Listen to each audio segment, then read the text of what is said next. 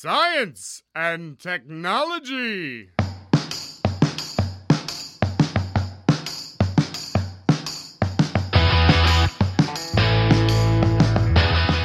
Bom, estamos on com o primeiro Ciencion de 2020. Feliz 2020, Graciela Watanabe. Tudo bem? Tudo bem, Pedro. Estamos aqui também com o Célio Angolini Tudo bom, Pedro? e com o Rafael Paiva. E aí, Pedro, bom? Tudo bem. E aí, Graciela? Sobre o que vamos falar e com quem a gente vai falar hoje, hein? Oi, Pedro. A gente vai começar o nosso podcast de 2020 falando sobre dissidências, que daqui a pouco os nossos convidados vão explicar melhor pra gente o que significa. E o Rafa vai apresentar pra gente o professor Alain. Tem o Alan e a Ana Lígia hoje, os dois da UFABC. O Alan ele fez licenciatura e bacharelado em Química na Unicamp, mestrado em Ciências e Materiais Avançados e doutorado em Ciência e Tecnologia Química, ambos pela UFABC. E ele atua como professor e coordenador em diversos níveis de modalidade de ensino e atualmente é professor adjunto da UFABC. Seus interesses de pesquisa envolvem os campos de educação, filosofia, química e ensino de química, atuando principalmente nos seguintes temas: eh, currículo, formação de professores, educação na pós-modernidade, teoria queer, diferença e educação. Tudo, Agora, tudo bem? Opa! É uma zona. Não, tudo bem? Tudo, tudo certo. Ó, o Rafael falou bem do seu currículo, do seu Lattes, mas a gente queria saber um pouquinho o que está fora do Lattes, um pouquinho sobre a sua vida de maneira resumida, que a gente vai falar muito melhor na pauta ah, no curso do programa. Tá, eu vou falar só o que pode ser anunciado, né? Ou não. Ou mais tarde a gente fala do resto. É, bom, hoje eu sou professor de professores, de futuros professores. E a escola sempre foi um espaço que me encantou, mas muitas vezes porque era um espaço de fuga. Eu cresci de uma família de classe média pobre, assim, classe média baixa, cresci numa família de classe média baixa. Ah, meu pai era migrante, minha mãe dona de casa. E a educação era algo que eles não tinham, era uma raridade. Eu me encantei pela escola de, de, de cedo e, e as dificuldades familiares, as relações de preconceito fizeram com que eu começasse a encontrar na escola uma linha de fuga para sobreviver. Assim, a escola era o lugar em que eu era, eu encontrava possibilidades de existir que, que eu não tinha em casa, por exemplo. Apesar de encontrar uma série de preconceitos, enfim.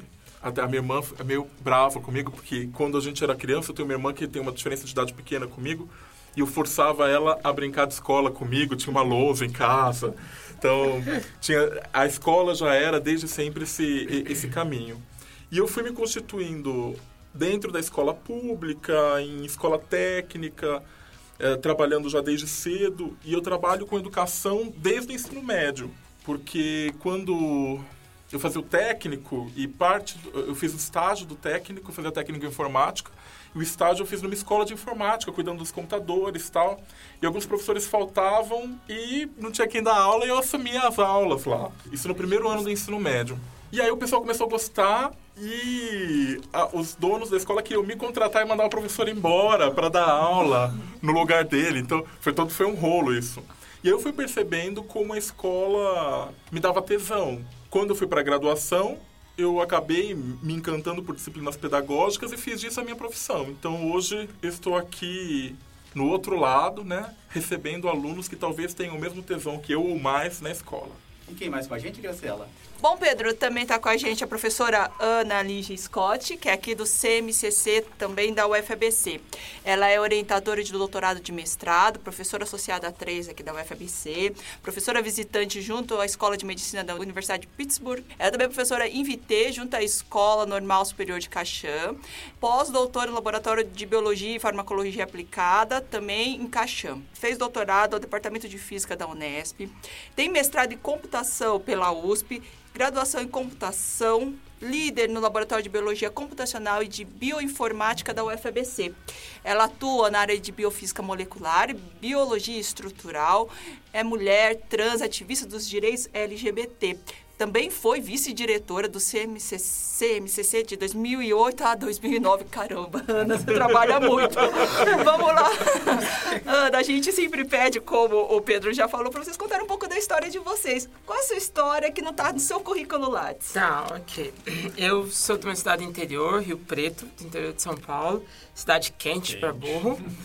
É, eu venho de uma família diferente do Alain, eu venho de uma família que era uma família oligárquica tradicional, com muito dinheiro, no, quando eu era no, nova, depois perderam tudo. E então, uma parte da minha vida eu estudei em colégios privados, caros, e depois, quando eles perderam dinheiro, eu fui para escola pública. Mas eu tive a chance de estudar num colégio público muito bom na época que tinha em Rio Preto. Então, é, do segundo ano do ensino médio, que seria o ensino médio hoje, até o colegial eu fiz no, no ensino público, depois fui para a universidade, sempre pública, né? Uma graduação, mestrado e por diante. E, assim, é, o Alan queria ser professor, eu queria ser cientista. Então, Sim, até os 12 anos eu falava que ia ser astronauta. Depois eu desisti porque o Brasil não tinha astronauta. Né? Agora a gente. Aí com... Aí com uns 12 anos eu resolvi então que eu ia, eu ia ser cientista. Eu montei um, no fundo da casa lá, tinha uma série de medícula que não usava. Montei um laboratóriozinho onde eu catava as lagartixas, coitada delas, né? E eu levava para lá, dava anestesia de dentista e abria elas que eu achava que ia operar elas, né? Mas elas morriam tudo. Assim que, eu dava, assim que eu dava anestesia, elas morriam todas. Nenhuma sobreviveu. Né? Aí depois disso, eu ganhei um kit de química, que era muito bom, de um, de um primo meu que estudou na USP. E aí eu montei um laboratório de química até o dia que eu botei fogo explodiu. Aí eu, Aí acabou meus laboratórios, né? Só aqui na universidade. Então eu sempre quis ser cientista. Era uma coisa só foi mudando as áreas, né? Depois caí na computação. Mas é, era uma coisa que eu sempre falava desde criança, que eu, eu gostava de estudar, mas que eu queria ser cientista, né? E aí eu vim para a FBC em 2007, assim que a FBC estava começando. Sou muito feliz de estar aqui na FBC, gosto muito daqui. E vamos falar sobre Universidade de Incidências logo depois da vinheta do Natan.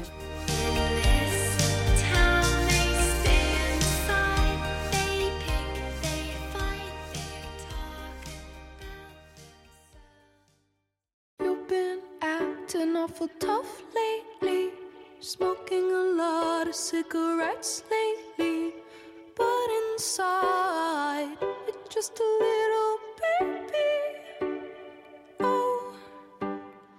Bom, hoje a gente decidiu falar em grandes blocos, né? Exatamente pela é, complexidade do tema. A gente vai falar sobre as relações da sociedade, da universidade, também aspectos é, pessoais, um pouco as visões de futuro dos nossos convidados sobre o tema que é dissidência. E aí talvez os nossos ouvintes vão ficar também tão curiosos quanto a gente, né? Porque a gente foi falar um pouco com a Alana antes de começar essa pauta e ela disse assim: que tal se a gente pudesse colocar esse nome, dissidências, no programa? Alan, o que é dissidências? Explica pra gente. Bom, definir sempre é um problema, né? Especialmente definir as dissidências. Uh, mas a gente pode tentar explicar e resumir de maneira a pensar que a nossa sociedade é estruturada de maneira a nos classificar, uh, a encontrar características, a criar características, na verdade, e nos classificar em função delas, nos hierarquizar em função dessas características. E, a partir desses processos de hierarquia, há sempre lugares de exclusão, lugares de. e lugares de privilégio. Esses lugares de exclusão eles são marcados por características da não normalidade, daquilo que é entendido na sociedade como não bonito, né? A gente pode ir para o campo da estética, político. As dissidências, então, reúne tudo aquilo que está abaixo, fora da norma, fora daquilo que era esperado, seja para o corpo, para as questões do corpo, para as questões de gênero, para as questões de sexualidade, para as questões de raça. Então, a gente pode falar de diversidade, a gente pode falar de diferença, mas cada uma dessas palavras carrega uma certa teoria por trás e pensar a dissidência marca exatamente a localização de um exercício de pensar as existências fora daquilo que é entendido como o correto, como a norma. E aí, nesse caso, é, nos incluímos, eu e a Ana Lígia, como corpos Sim. dissidentes na universidade.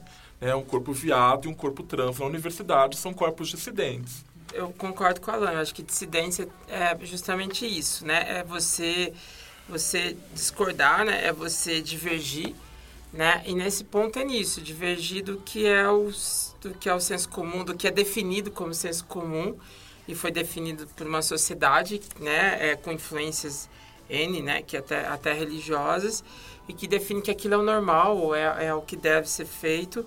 Então, quem sai fora, quem pensa diferente, ou quem, quem se apresenta de forma diferente, acaba sendo uma divergência, acaba sendo uma dissidência. Com relação ao termo dissidência, né, eu conversei com muitas pessoas antes de vir fazer. Eh, Esse termo é um termo novo, tem alguma bibliografia básica, alguma coisa que as pessoas podem estar se aprofundando mais no conceito, porque com todo mundo que eu conversei, que eu- a gente ia vir gravar, a gente sempre faz uma prospecção aí nas redes sociais, o pessoal não conhece muito bem, não, não conhece esse termo, não é nem conhece muito bem, não conhece. Como eu falei antes, falar de diversidade, falar de inclusão, falar de diferença ou falar de dissidência, cada uma dessas palavras traz um recorte teórico e político. A dissidência está mais ligada aos estudos queer, o que a gente chama de estudos queer. Né? Um movimento que vai, como eu falei antes, também a questionar os processos de normatização e de classificação dos corpos, das existências na sociedade, não necessariamente preocupada ou diretamente preocupado com, por exemplo, a aceitação, a recepção, a tolerância. O queer, por serem corpos dissidentes, ou eh, a gente costuma chamar corpos abjetos, dentro desse sistema classificatório, nós estamos sempre buscando lugares de existência que ficam fora do padrão. É, porque a gente entende que é o processo de padronização, não são os padrões estabelecidos, é, mas os processos de padronização, de normalização, é quem são problemáticos, porque sempre vão gerar privilégios para determinados grupos e exclusão, inclusive morte, para outros. Então, a minha sugestão é buscar assuntos da teoria queer ou teoria transviada. E dentro disso, qual que é a principal diferença entre diversidade e dissidência no- nesse contexto aí de definição? Porque pra gente, um pouco mais leigo, a gente ia chamar ele de universidade e diversidade. É. Essa era a primeira ideia e É porque diversidade, Rafael, tem uma conotação, é mais próximo de uma perspectiva política da inclusão. Então, vamos ser diversos. O mundo é diverso, somos todos humanos, sangramos iguais. Todavia, essa é uma leitura, do meu ponto de vista, muito ingênua, tá? Ah, nós não somos iguais. A universidade é categoricamente cisgênera. Né? Um corpo trans na universidade sofre muito. Um corpo trans mal chega na universidade Poucas vezes. né? Então, trabalhar a diversidade vem de uma linha teórica multiculturalista que acaba sendo articulada pela ideia de inclusão. Né? As grandes diferenças, nós nos formamos pelas diferenças do outro. Então, não vamos negar a diferença. Mas, como eu falei, para mim é muito ingênuo e acaba apagando os processos de normatização que fazem com que essa diferença sofra mais preconceitos, ou mais exclusões, ou mais dificuldades, no nosso caso, de chegar na academia, do que quem está na norma. Sim, é um termo novo, não sei se novo, mas talvez um termo pouco conhecido. É muito mais conhecido aqui no Brasil nos anos 2000 até 2010, a gente teve muita política pública com foco na diversidade, no foco na inclusão. E elas são importantes, não estou negando essas políticas. Mas essas políticas, elas ainda determinam quem é que pode ser incluído. Quem é que pode caber dentro das políticas, quem pode caber dentro das- dos espaços das universidades. E no caso da dissidência, a gente está questionando o processo que nos caracteriza de pronto. Professora Ana, como vocês chegaram a esse tema? Né? No caso do Alan, eu percebo que parece ser muito mais uma perspectiva também de pesquisa. Da professora Ana, também político, acho que tem um perfil mais... Como, como você chegou nisso? O que, que te levou a querer pensar, trabalhar com essas temáticas? Levaram vocês, né? Ok. Na verdade, sim, eu não, eu não sou como Alan estudiosa da área, né? Não é a minha área de estudo. Eu estudo, como você falou, biologia estrutural. Mas eu, ca, eu caí nesse assunto porque, na verdade, é, eu, eu me descobri como uma mulher trans já de forma tardia. Fiz minha transição, já estava dentro da universidade. Então, eu não posso dizer que eu sou. Eu sempre falo quando me convidam para falar, eu, eu, digo que eu nunca sofri fortes barreiras para entrar na universidade, porque eu entrei como uma pessoa cis, branca, hétero e tudo adequado com a norma, né? Mas aí, né, quando eu já estava na universidade como docente, eu me descobri como uma mulher trans, fiz minha transição e aí eu, eu percebi que, tá, eu não ia virar estudiosa da área, mas eu. Então eu, eu, eu precisava, quando eu comecei a ver o que eu passava e o que as pessoas trans passavam, né? Já tinha consciência, mas assim, quando você começa a viver é muito diferente. Eu achei que eu precisava dar alguma contribuição, até por estar numa posição pouquíssimas pessoas trans chegam, né? Então, assim, eu tenho um levantamento que eu fiz para uma palestra, são quatro professoras trans no Brasil inteiro em universidades públicas. E, assim, uma universidade talvez de maior destaque e grande no Sudeste, só, só a minha pessoa, só eu. Então eu falei assim, ó, eu tenho que pelo menos tentar ter um ativismo, né? Tentar começar a falar onde eu puder ter espaço, né? E aí eu comecei a tentar falar, quando eu tava voltando agora dos Estados Unidos, antes de voltar, a Marie Claire me procurou nos Estados Unidos para fazer uma entrevista para eles. Nunca achei que ia dar entrevista para Marie Claire, né? E, mas aí era. mas eu tenho uma amiga que fala que vai pôr isso no currículo. Eu colocaria, gente. Que chique é ser inteligente. E, mas aí eu, eu vi que era importante, porque o jornalista falou para mim: Poxa, não é normal, a gente tá te procurando porque não é uma história comum, né? Então, talvez seja um espaço que eu possa estar tá usando para tentar alertar as pessoas que não são trans ou, ou enfim, batalhar para que, que no futuro seja um pouco mais fácil para as pessoas trans estarem dentro do meio acadêmico, não como docente, mas pelo menos estudando e até como docente. Enfim, eu sempre falo que assim, o único meio. As pessoas trans estão totalmente fora do, do meio econômico e tudo tirando as exceções, né? Quando eu fui no banco pedir para mudar o nome, o cartão, a minha gerente foi super educada, mas ela falou assim, mas Ana, sim, a gente nunca fez isso. Então, sim, você tem que ter um pouco de paciência. Isso é prova de que a gente está fora do sistema financeiro. Né? Era a maior agência do banco, do banco, não vou falar o nome, mas aqui de Santo André desse banco era a maior agência. E eles nunca, nunca tinham ido lá, ninguém pediu para mudar o nome né? Então eu me senti na obrigação. Então o que foi o que me levou foi justamente a minha condição. Foi quando eu me, me entendi como pessoa trans e comecei a fazer minha transição e ver como era, eu achei que eu tinha que tentar contribuir de alguma forma. Na graduação de, em licenciatura, eu comecei a me apropriar de, de produção teórica no campo das humanidades. E aí eu também, por, por tentar me entender como um corpo viado dentro da universidade, eu queria pensar se existia produção nessa área. E aí eu comecei a ler, mas como leigo mesmo. Produção em sexualidade e educação, tem uma autora brasileira que é clássica, importantíssima, que é a professora Guacira Lopes Louro, hoje aposentada lá do Rio Grande do Sul, que tem muitos livros e, e que fica a dica, assim, são livros muito bons para entender um pouco de pesquisa de gênero em educação, pesquisa de sexualidade em educação, especialmente o germe, né, da teoria queer no Brasil. Mas e foram leituras muito pessoais, assim. Eu saí da graduação e comecei a trabalhar, continuei trabalhando como professor, quando eu voltei para a universidade, eu voltei com um plano de fazer um doutorado, que foi o que, que, que, acabou sendo realizado, pesquisa curricular com alguns autores da filosofia francesa contemporânea. E eu nem imaginava que eu ia pesquisar e discutir como, como docente, fazer pesquisa na área de sexualidade e, e gênero, né? Mas quando eu comecei a, a trabalhar nesse cargo, eu, os alunos foram se apropriando. Eu também tomei uma decisão de ser um professor viado do primeiro momento. Falei assim, funcionário público, concursado, né? Passei no concurso, sou qualificado, então eu posso ser um corpo dissidente. Né? Esse é um espaço que permite que eu seja um corpo dissidente. Qualquer outro espaço não era. Até esse momento, na, eu nunca podia ser um professor assumido, um professor que, que desenvolvia práticas que não eram tradicionais, é, porque eu seria mandado embora. Né? Aqui, eu não, aqui eu poderia.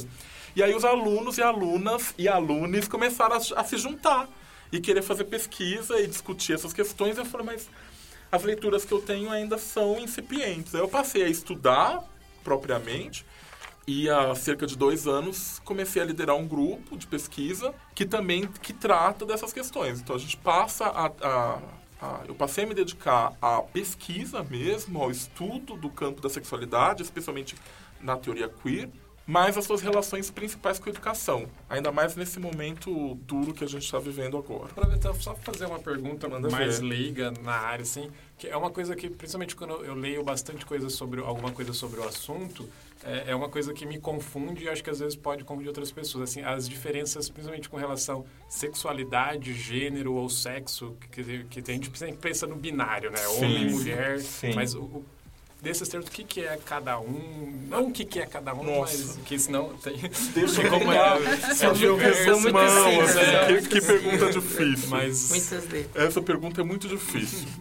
Bom, de uma certa maneira, os estudos de sexualidade, o campo da sexualidade, ele é produzido a partir do meio do século passado para frente, não necessariamente derivado do feminismo, que aí os estudos de gênero são filhos do feminismo, dos estudos de mulheres, ah, mas acabam se relacionando, especialmente na segunda onda do feminismo, quando as posições sexuais das mulheres passam a ser questionadas e as mulheres eh, feministas, lésbicas, começam a articular um outro movimento teórico mesmo, de pesquisa e de práticas, que questiona a posição da mulher branca heterossexual no feminismo. Então, mulheres chicanas, mulheres negras e, e mulheres lésbicas começam a apontar para as mulheres brancas ricas, de classe média, heterossexuais, por exemplo, a defesa do trabalho. Para as mulheres negras, a defesa do trabalho não era uma questão. As mulheres negras sempre trabalharam, né? Mas para as mulheres brancas, a posição no mercado de trabalho é uma defesa. Então, dentro dos próprios movimentos de dis- dissidência, há alguns rachos. Então, há muita intersecção, mas também há algumas especialidades. Por exemplo, os estudos gays e lésbicos vão apontar que existem características das nossas vivências e das nossas produções culturais, do nosso sistema de pensamento, que são marcadamente heterossexuais. Mais recentes, os estudos trans vão dizer a mesma coisa da cisgeneridade, que é um conceito que vai marcar a posição das pessoas que estão adequadas ao seu corpo à norma, né? A uma norma que relaciona muito claramente uma expressão biológica do seu corpo com um sexo e com um gênero. Né? Então, a- pessoas com pênis são necessariamente homens, machos e, portanto, do sexo masculino, gênero masculino. E mulheres seriam necessariamente pessoas com vagina e femininas. Do fim do, do século passado para cá, há muita produção que rearticula isso. Os estudos queer, eles vão além dessas classificações, porque eles, eles têm até uma certa ojeriza a essas classificações, porque ainda são determinadas identidades. Mas a gente vai buscar os processos que criam essas classificações e tenta torná-los mais nebulosos, torná-los menos... ah, a gente tenta escapar desses processos de captura dos nossos corpos. O meu corpo, viado, não é um corpo que você, ouvinte, deve estar pensando que é um corpo viado, né? Não, eu sou uma POC? Posso ser uma POC, mas não necessariamente você vai... Se você me ver, eles estão me vendo aqui, não é o corpo de uma POC, né? Mas existem possibilidades de existências que a gente pode brincar, né? O tempo todo. Especialmente nas questões de gênero, que a gente está num momento muito perigoso, porque essa ideia de ideologia de gênero tem sido utilizada como um certo discurso para a ofensa à, diferença, à dissidência, a gente precisa ficar muito atento porque as normas se aplicam a todos nós. Alguns de nós nos conformamos à norma e a vida segue. Por exemplo, eu me conformo à norma da cisgeneridade. Né? Ah, meu corpo é um corpo cis, eu tenho todos os privilégios possíveis de ir no banheiro e ter um mictório do que uma pessoa trans que precisa ir ao banheiro e sofre para conseguir entrar no banheiro. Então, de uma certa maneira, os estudos de gênero, sexualidade, sexo, enfim, eles estão muito colados, tá? A minha sugestão é que a gente não consegue escapar nunca do feminismo. Tem que, tem que começar do feminismo. Nenhum de nós, nenhuma viada pode não ser feminista. nenhuma sapatão não pode, ser, pode não ser feminista. Nenhuma pessoa trans pode não ser feminista. Agora, o tipo de feminismo que a gente exerce não necessariamente é o feminismo raiz das mulheres brancas lá da primeira onda, das sufragistas, por exemplo.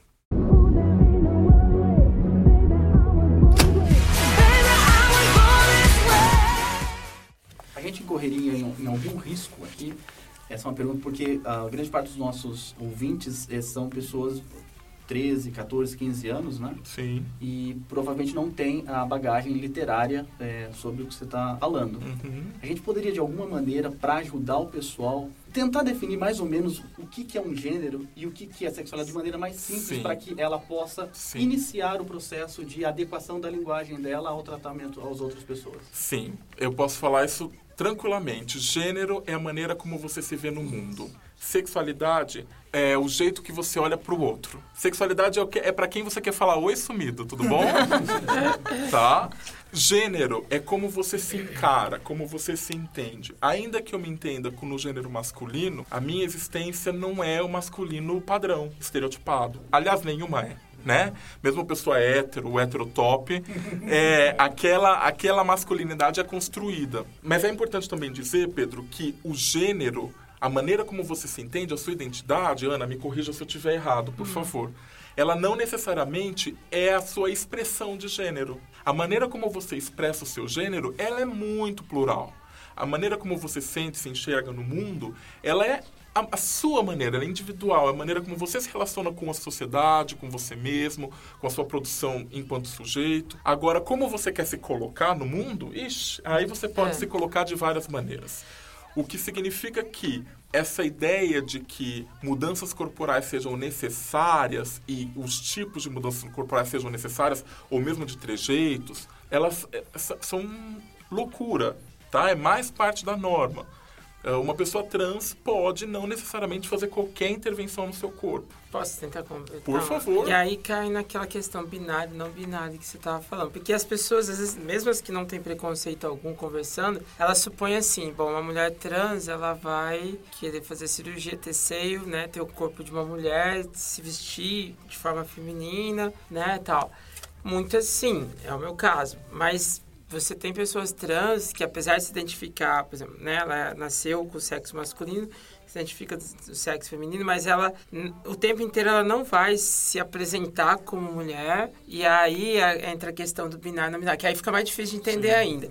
A gente- Eu estava almoçando com duas amigas um dia e aí explicando essa questão do gênero e, e da sexualidade, né? Então que você pode ser uma mulher trans lésbica, você pode ser uma mulher trans bi, você pode ser uma mulher trans hétero. Não há relação Aí- é, aí eu alguma já, eu já gênero gastei um tempo explicando. É. Né? E, e é realmente porque, ah, por exemplo, se você é uma pessoa trans e começa a fazer um tratamento com um médico sério, antes de começar o tratamento, eu me lembro a médica, a primeira pergunta que ela fez pra mim, uma das primeiras, foi assim: Mas você pretende ter relação? Que tipo de relação? Aí eu fiquei olhando pra ela, porque eu nem. Eu também tinha uma visão, talvez, né? Era a minha visão. Então eu me sentia com necessidade de ser uma mulher. Aí eu falei assim, não, é, né? Aí eu expliquei, eu falei assim, não, eu tô te perguntando porque dependendo do tipo de relacionamento que você vai querer, é um tratamento diferente, né? Porque você pode ter ereção, não pode mais ter ereção, então, assim, ou seja, ela deu todas as possibilidades, né? Então, os médicos, eles têm consciência disso, de que a pessoa mesmo fazendo a transição, ela vai poder ter toda a sua sexualidade, né, bi, hétero e, e, e lésbica,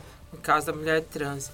E ainda aí entra o binário. Ela é uma mulher trans ou um homem trans, mas ela não sente necessidade de se apresentar nos, na norma, por exemplo, que uma mulher se apresenta, que um homem se apresenta. Ela, né? Essas expressões são muito mais fluídas. E aí fica até mais difícil de entender, porque a pessoa pode ser trans, binária, não binária, e começa a ir combi combinatória N fatorial. Essas expressões fluídas, elas são o que a gente chama, como a Ana falou, de é, pessoas trans não binárias ou também pessoas queer. Ainda que existam algumas críticas em relação a essa auto-identificação como queer, algumas pessoas se colocam, tá? E aí dá a letra LGBTQIA+. né? O que, que significa cada uma dessas letras?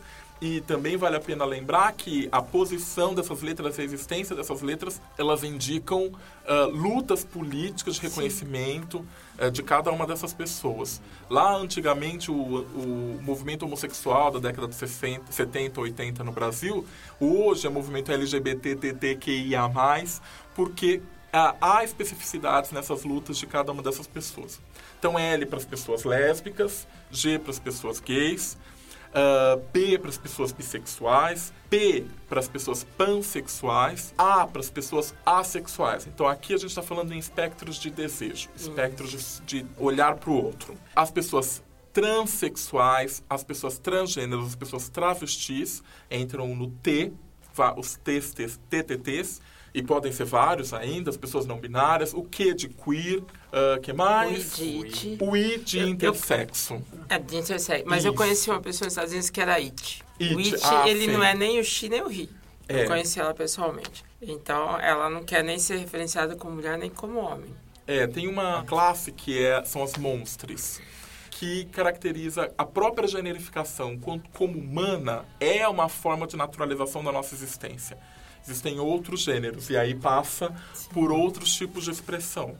É muito importante falar das pessoas intersexo, que também há um apagamento forte das pessoas intersexo. Pessoas intersexo, aquilo que a gente chamava no passado de hermafroditas, eram, são pessoas que, no seu nascimento, têm expressões da genitália que variam entre o estereótipo, os extremos do pênis e vulva, vagina, e geralmente passam por processos, existem protocolos médicos de readequação dessa, dessa genitália ainda na infância, por processo de hormonização, cirurgia, é, muito antes dessa pessoa ter algum tipo de identidade de gênero, né? Ou expressão de desejo. O que acaba fazendo com que essas pessoas se sintam mutiladas na sua primeira infância e vivam vidas que não condizem com aquilo que elas podem expressar.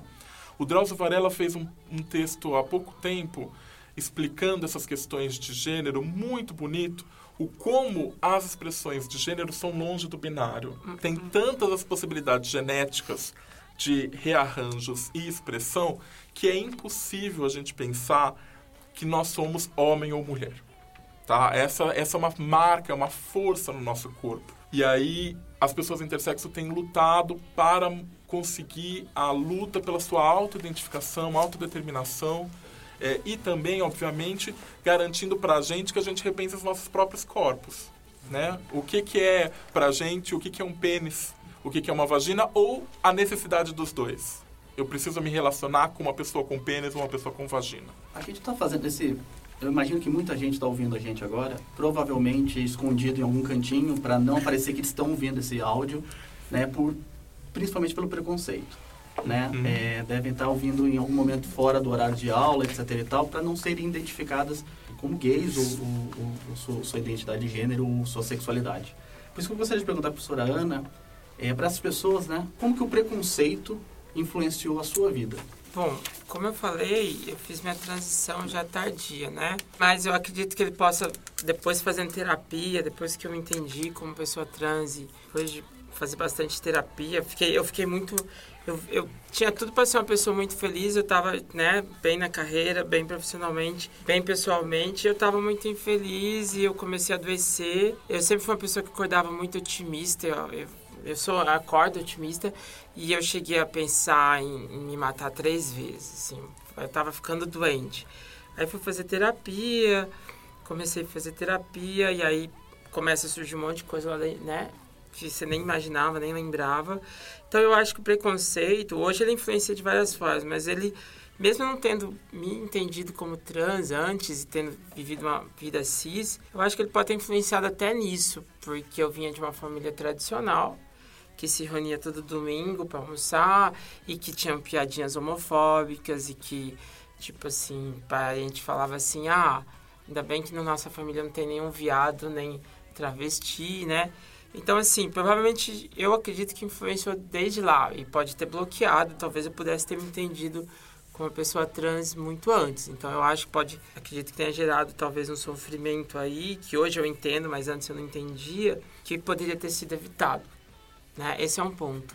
Hoje, o preconceito, como que ele me atinge, assim, atualmente? Vou dar alguns exemplos, assim. É, a gente está numa bolha. A universidade é um lugar acadêmico, né? Onde as pessoas têm informação. Já é um privilegiado, como a Alan falou. Mas mesmo assim, eu tenho um colega daqui de trabalho que ele conviveu comigo socialmente antes da transição e hoje ele não pega nem o elevador comigo. E nem fala bom dia vou para eu saio de casa de manhã eu eu falo isso para minha melhor amiga ela acha que é muito forte. Assim não não pense assim mas eu saio de manhã de casa lógico eu, eu tenho toda uma condição privilegiada né uma condição socioeconômica profissional privilegiada. Mas eu saio de manhã e eu despeço da minha cachorra dizendo é, sabendo que eu posso não voltar vivo ou que eu posso voltar machucado. Isso é mais difícil de acontecer comigo mas com uma pessoa trans que vive na periferia ou que tem condições muito razoáveis socioeconômicas, isso acontece sempre. A gente é o país que mais mata LGBT, mais mata pessoa trans. E quase não se fala isso no Brasil, né? As pessoas ah, a gente é um país in- inclusivo. Não, o Brasil não é. O Brasil não tem nada de inclusivo. Senão a gente não seria o país do mundo que mais mata LGBTs. Né? Então isso influencia até no meu dia a dia. Eu saio de casa. Isso, por um lado, tem uma coisa boa. Me fez, depois que eu me entendi como pessoa trans, viver mais intensamente mais feliz. Porque eu não sei quanto tempo eu tenho de vida. Então eu, eu, eu, não, eu não procrastino as coisas. Eu tento. Isso, por outro lado, trouxe uma motivação para mim atrás das coisas que eu quero, mas isso ta- mas influencia dessa forma também. É, já influenciou, por exemplo, quando eu estava no início da transição, o uso de banheiro. Hoje eu não tenho esse problema, porque eu passo talvez desapercebida e porque agora tem as leis que permitem. Mas um outro exemplo de influência profissional, acadêmica simples. Eu não consegui usar, antes de mudar meu nome, agora eu já mudei com a decisão da STF, mas antes de mudar o nome eu não conseguia mudar no Lattes o nome social, usar o nome social. Eu briguei com o CNPq seis meses. E a resposta era sempre assim, não, mas está atrelado ao CPF, muda o CPF. E eu não podia mudar o CPF porque eu tinha visto, se eu tinha que ir para a França, para os Estados Unidos. Eu falei, não, mas não pode, muda, muda o nome. Aí eu briguei, briguei, escrevi para a presidência, escrevi para a assessoria de comunicação, escrevi para o jurídico e eu falei que eu ia, que tinha um decreto, tinha um decreto da Dilma, da época da Dilma, que dizia que podia usar em órgão federal o nome social. A universidade já estava usando meu nome social há um bom tempo, estava criando constrangimento, porque meus documentos tinham um nome social é, da universidade, mas aí alguém consultava o Lattes, entendeu? Aí, depois, isso, o decreto de 2013, essa briga minha começou em 2016, três anos depois do decreto, sendo que eu não tinha implantado. Aí, em março, depois de eu mandar acho que uns, 30, uns 40 e-mails para a presidência, eles me escreveram assim: Professora, implementamos um módulo, faça o teste, por favor. Eu estava lá como visitante nos Estados Unidos, faça o teste, veja se está ok. E aí eu testei, ficou muito bom, estava bem legal, o nome legal desaparecia, só aparecia o nome social e respondi para eles estava bom. Aí no dia seguinte eles publicaram na página, agora o CNPq é inclusivo. Estamos atendendo adversário. Foi desse jeito, mais ou menos. E, mas eu passei dois anos de constrangimento em que meu lado sendo, né? é, então, assim, é, coisas que, tá, é um constrangimento, não vai... Tem desde coisas assim que são pequenos constrangimentos até coisas mais graves, tipo o uso do banheiro, que nem o Alan falou, né? E chegando em- no- na questão de pensar que você pode ser agredida na rua ou até ser morta sem, sem nem saber porque morreu, né? Tem um, um coletivo, né, o Instituto Brasileiro de Transeducação, em que é, eu conheço algumas mulheres trans que estão na, na presidência do Instituto, é, e elas fazem um mapeamento né, do assassinato de mulheres trans. E toda manhã, quando se acorda, vai escovar os dentes, vai dar aquela checada no Facebook, uma delas posta, tá virando tão rotineiro e mas é, de uma forma tão angustiante, toda vez, todo dia eu acordo tem um assassinato de uma mulher trans. Todo dia um assassinato de uma mulher trans ou de um homem trans. E são assassinatos violentos, né? Não, não é uma não é um roubo, não é uma, não é uma briga de marido e mulher. É, claro que são coisas horrorosas, não estou qualificando, mas há um, um, uma expressão do ódio na existência do outro, na mera existência do outro, que nada envolve na sua vida, e a, a certeza de uma certa impunidade sobre o seu corpo, que é um corpo que está normatizado, que é pacificado pela sociedade, em exercer violência num corpo que é dissidente. Então isso é algo que é, é muito importante a gente pensar, né? Uh, como é que o preconceito passa pelas nossas vidas? Eu já vivi N histórias de preconceito, mas para mim é a sensação cotidiana de que eu vou morrer. E de que eu vou morrer de uma forma violenta, de que vai ser uma coisa triste e que vai ser e que eu não vou ter escapatória, vai ser violento. Não vou morrer velhinho, não vou morrer no acidente de avião que vai aparecer no, no Jornal Nacional. Não, vai ser uma coisa trágica. A gente nunca sabe.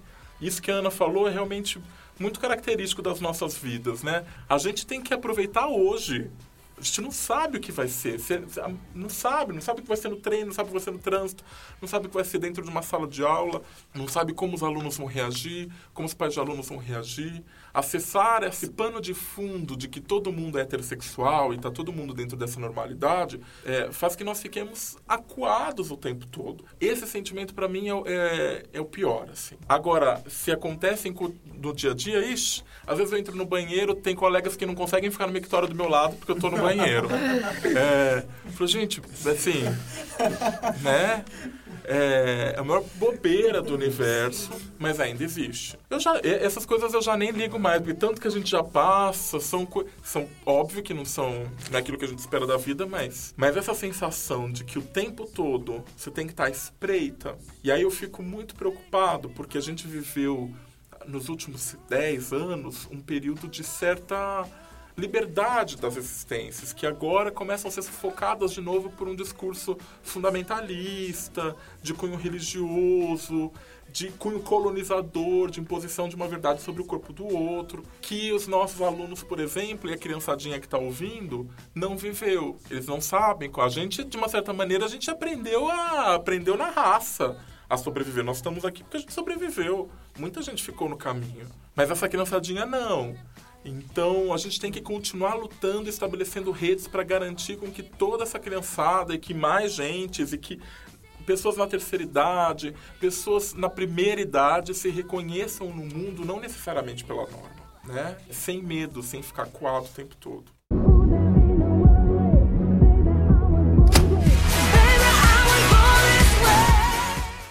Ana, ah, eu queria que você contasse um pouco pra gente, né? Como você vê as políticas afirmativas dentro tem aqui na, na UFBC, mas enfim, dentro das universidades. E como você vê esse debate que as pessoas acham essas políticas afirmativas, na verdade, um privilégio? Ok. É, eu sou super a favor das políticas afirmativas, já era antes de fazer minha transição. Mas aí eu vou falar especificamente das políticas, eu acho que as socioeconômicas são extremamente importantes, né? Porque, assim, é, pegando o que o Alan falou, a nossa universidade ainda, eu acho que ela melhorou muito nos últimos 10 anos com as cotas, mas se você tirar as cotas, ela ainda continua uma representação da nossa sociedade, que é branca, que é hétero, que é cis e que vinha de classe alta, porque para entrar na universidade pública era difícil. Aí vieram as cotas, veio o Enem, é, aumentou, veio a expansão das universidades, a, a, classe talvez né, média, baixa e baixa conseguiu ter, começar a ter acesso. Eu tive alunos no meu laboratório que foram foi o primeiro aluno da família inteira, a primeira pessoa da família inteira a entrar numa universidade pública. E hoje eles estão formados, eles estão escolheram a empresa que ia trabalhar em, na área de computação, foram embora, estão super bem. Mas você conversava com eles, assim, até então ninguém na família tinha tido a oportunidade de entrar numa universidade, menos ainda uma pública. Então, acho que a, a política que veio, porque assim, as cotas, as políticas de manutenção, as bolsas socioeconômicas, tudo isso, é, alojamento, tudo isso faz parte das políticas afirmativas. Eu acho que isso veio, né, numa, num crescente de 2002 para frente, até 2004, acredito, até 2016, 2017, mais ou menos. E isso foi muito bom, porque as pessoas, a moçadinha lá do colégio público, podia ter esperança de que vai entrar numa universidade pública que vai ter acesso ao ensino de qualidade no ensino superior. Não vai precisar pagar uma faculdade privada que é cara e às vezes nem algumas têm qualidade, outras não. E, e, e o legal é que junto com as cotas veio uma política de permanência, né? Então você tem as bolsas de permanência, bolsa de alimentação, enfim, que ajudam, né? Eu conheço alunos que vieram do Nordeste aqui para o FABC, a moçadinha que o pai consegue mandar 400 reais por mês para eles. Sem as bolsas de manutenção não ficariam aqui. Mas eu acho que isso ainda é pouco. E infelizmente agora com esse novo discurso eu acho que a ideia é atacar. Isso está um pouco protegido pela decisão da STF ainda, né? Mas diz que com 10 anos seria revisto de novo o caso, né? No STF das cotas. E eu acredito que esse discurso não vai perder a oportunidade de atacar isso. E isso é muito ruim. Aí, agora olhando para o lado LGBT, as políticas são muito menores ainda. Nós temos algumas universidades que implantaram cotas para as pessoas trans, né? A FABC foi uma delas. E por que, é necessário cota para pessoa trans, né? Me perguntaram assim. Veja bem, tem uma a única estatística que tem no portal do MEC que tinha sobre pessoas LGBTs, que eu consegui uma vez, dizia o seguinte, que 60% das pessoas LGBT já sofreram bullying, já sofreram algum tipo de agressão verbal ou física né? No caso das pessoas trans, essa porcentagem aumenta para quase 90% se- ou mais de 90%, e aí a maioria desiste.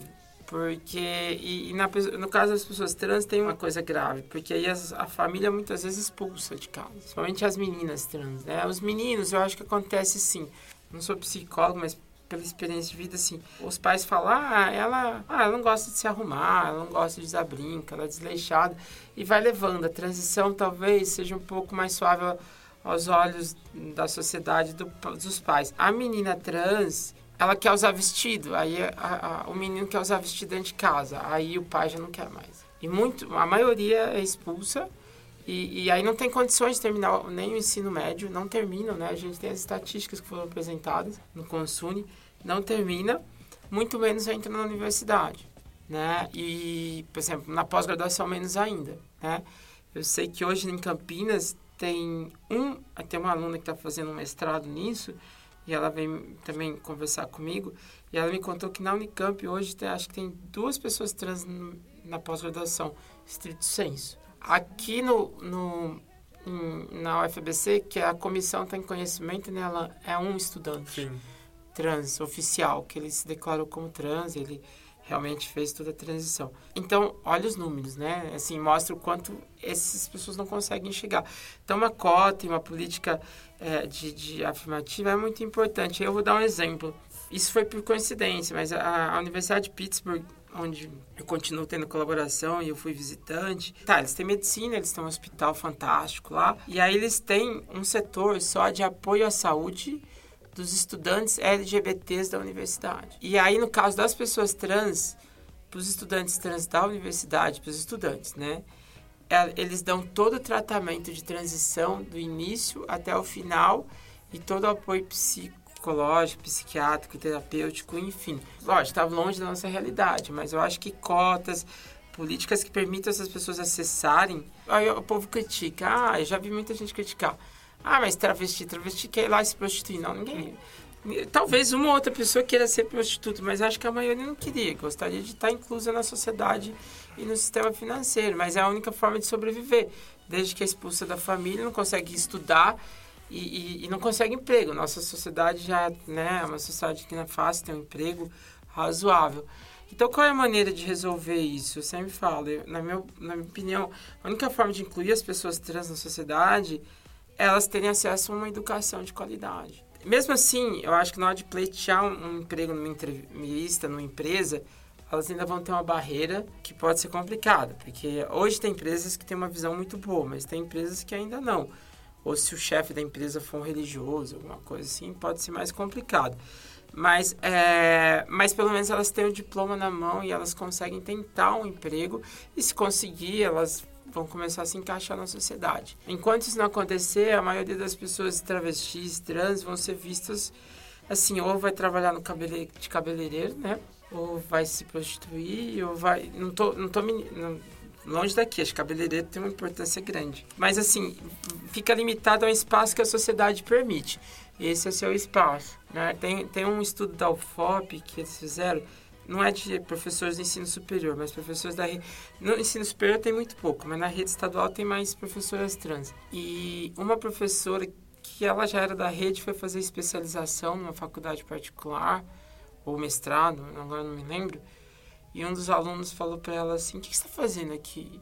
Por que, que você não vai para a rua tal onde ficam os seus iguais? Ou por que você não vai para o salão de cabeleireiro? Quer dizer, esse espaço não é seu. Né? Você até che conseguiu chegar aqui, mas esse espaço não é seu, saia daqui, né? Então, eu acho que a única forma é se elas tiverem acesso à educação. E eu acho que as políticas afirmativas, então, elas podem ajudar todas as minorias, ou, ou, digamos, não minorias, né? Porque o pessoal que sofreu do racismo negro, mas é, não é minoria, mas é, é uma classe, são, digamos assim, classes que são fragilizadas, né? Que estão numa situação de fragilidade socioeconômica, né?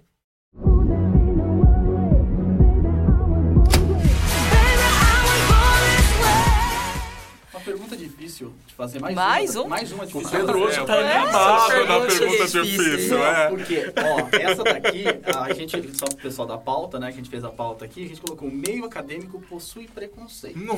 né? E Ele já percebeu. É, mesmo a gente não, é, não, é, não, tando, não tando no, tanto no contexto, mas é, eu, eu queria ir um pouquinho além dessa pergunta se tem preconceito, porque a ciência, né, ela é feita de financiamento, né? A gente precisa de financiamento para ter bolsa de mestrado, bolsa de doutorado, etc e tal. A professora Ana trabalha numa área muito parecida com a minha, muito correlata com a minha.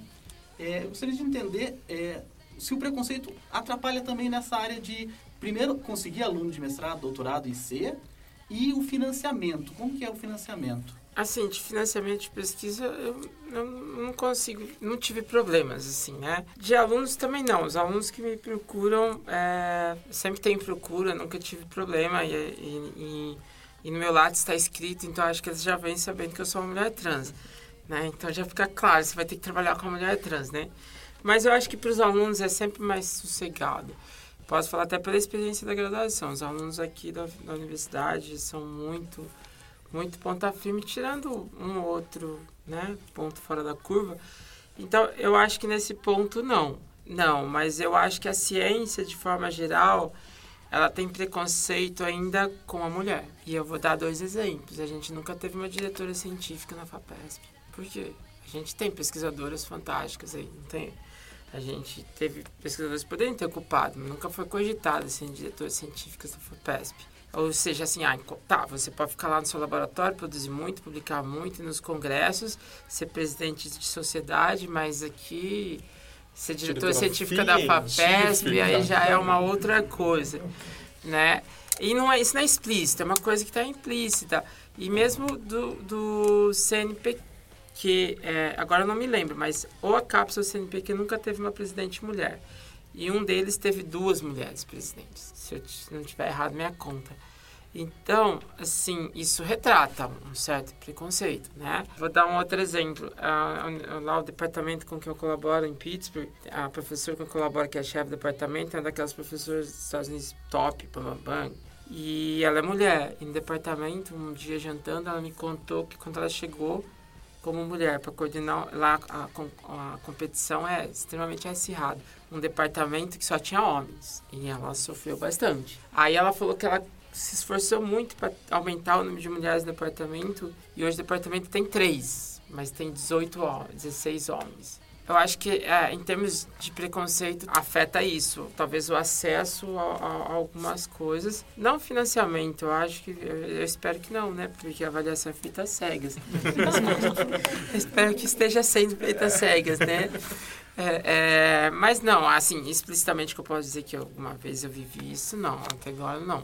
Né? Mas, mas eu acho que com a mulher, de forma geral, tem. Pedro, eu acho que além da questão do acesso, ou talvez como consequência da questão do acesso, há algo muito importante que é pensar que se só homens brancos, cis, de classe média alta estão produzindo conhecimento, eles estão produzindo o conhecimento deles. Então, muito do nosso conhecimento científico que a gente tem como natural, como certo, como irrefutável, ele na verdade carrega marcas dessas pessoas falando. Tem uma bióloga excepcional, também norte-americana, dona Haraway, que tem um texto muito bonito chamado Conhecimento Situado, é, em que ela e outras várias filósofas, ah, historiadoras, feministas, que vão analisar os conhecimentos biológicos, físicos, químicos, antropológicos, filosóficos, e vão perceber as marcas do lugar do homem que produziu esse conhecimento e o apagamento de possibilidades de visões femininas e aí a gente pode extrapolar agora para as dissidências, né? O que seria, eu estou falando aqui o tempo todo, ah, eu sou uma professora viada, né, e não um professor gay. O que que é ser uma professora viada?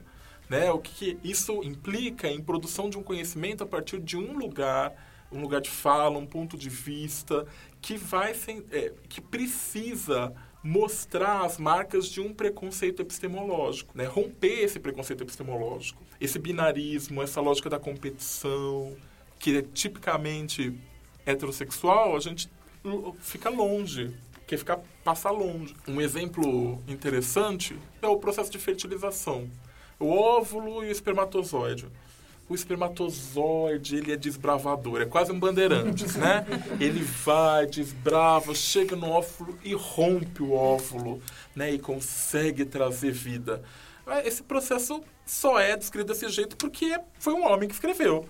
Porque quando biólogas, pesquisadoras biomoleculares foram estudar o processo de fer- fertilização, viram que certas proteínas no óvulo é quem selecionam e permitem a chegada do espermatozoide. Então o processo não é ativo-passivo, como se, se se reproduzisse a heterossexualidade na fecundação. É essa, ah, isso que é muito importante para a gente. É tentar produzir conhecimento estando aqui não é produzir mais o mesmo conhecimento. É produzir um conhecimento que rompa com o preconceito epistemológico, que é nos embutido e que faz uma série de apagamentos, um apagamento de outras culturas, de outras raças, de outras sexualidades.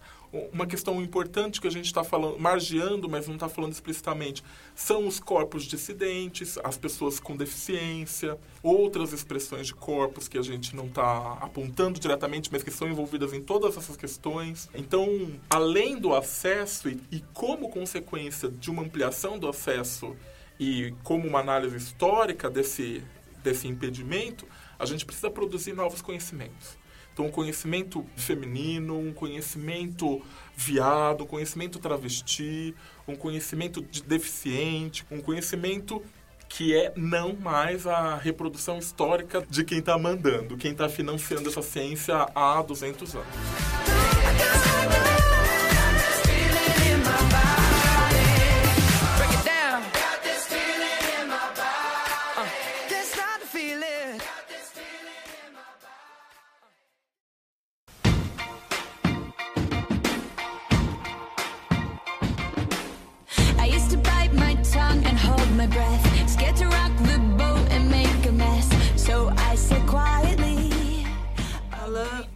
Ana, queria muito agradecer. Eu queria, na verdade, fazer uma pergunta, que na verdade é uma curiosidade muito pessoal, a gente colocou aqui, mas às vezes a gente faz algumas coisas que a gente queria muito saber.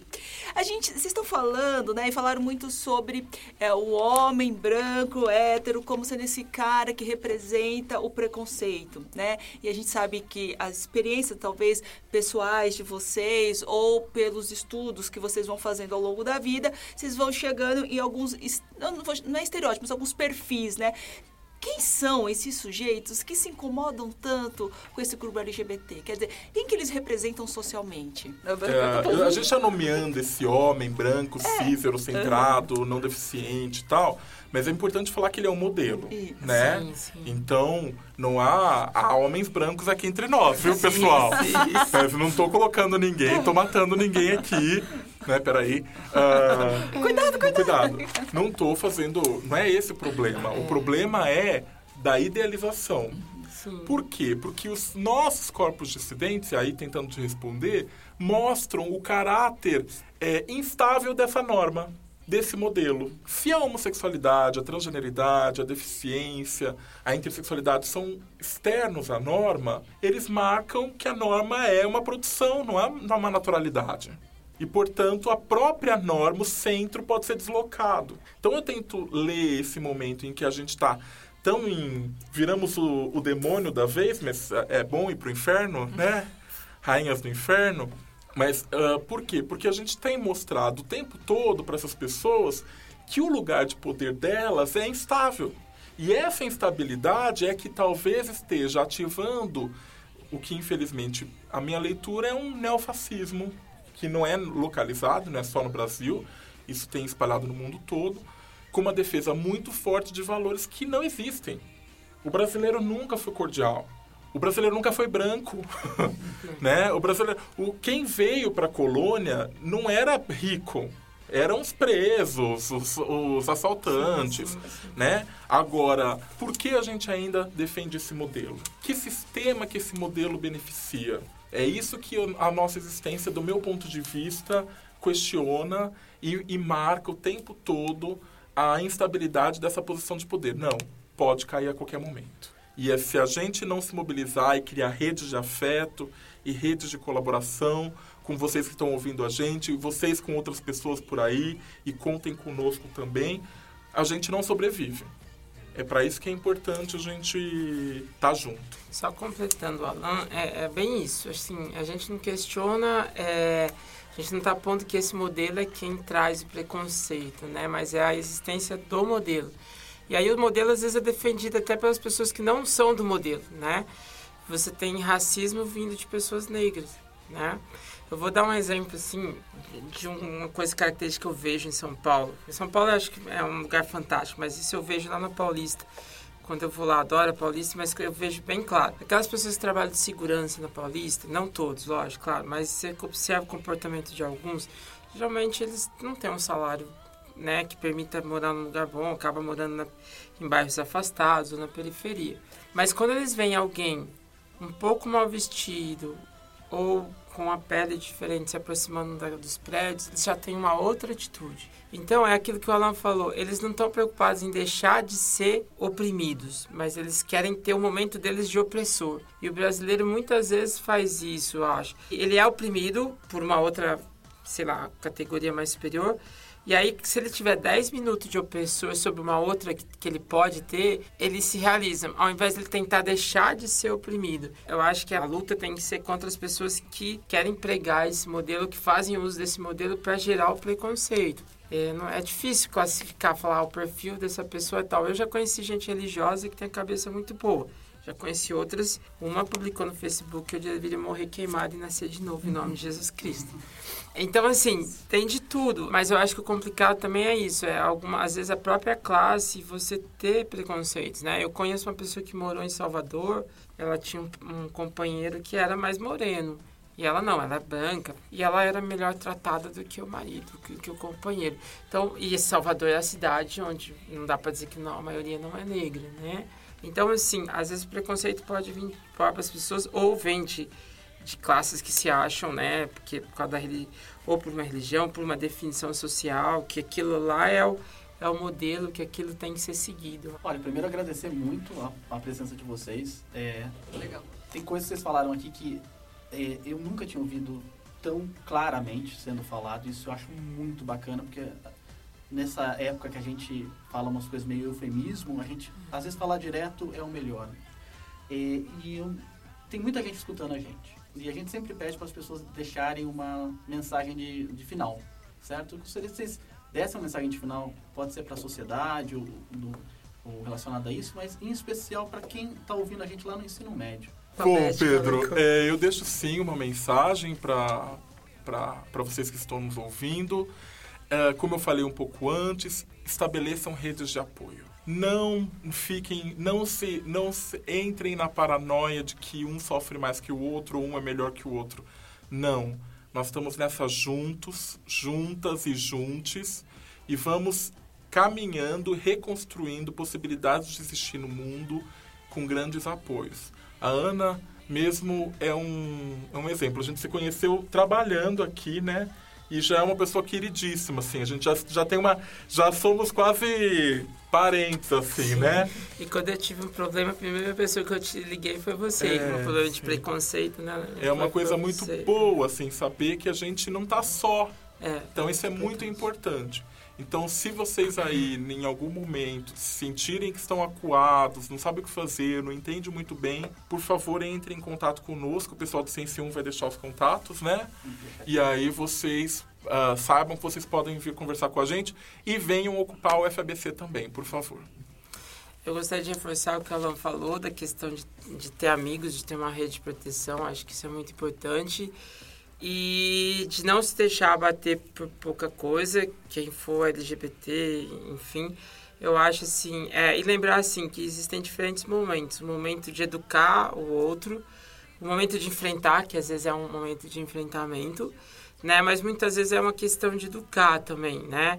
É, mas nunca deixar de ser o que vocês são e lembrar que todo mundo pode ter seu espaço e que vocês podem vir para a UFBC ou para outra universidade, né, independente do gênero, da identidade de gênero, da sexualidade, e que eu acho que a visibilidade talvez seja uma das maiores armas da comunidade LGBT, porque a visibilidade começa a mostrar para a sociedade que então aquele modelo não é o único modelo que existe e nem talvez o, o parâmetro de normal, né?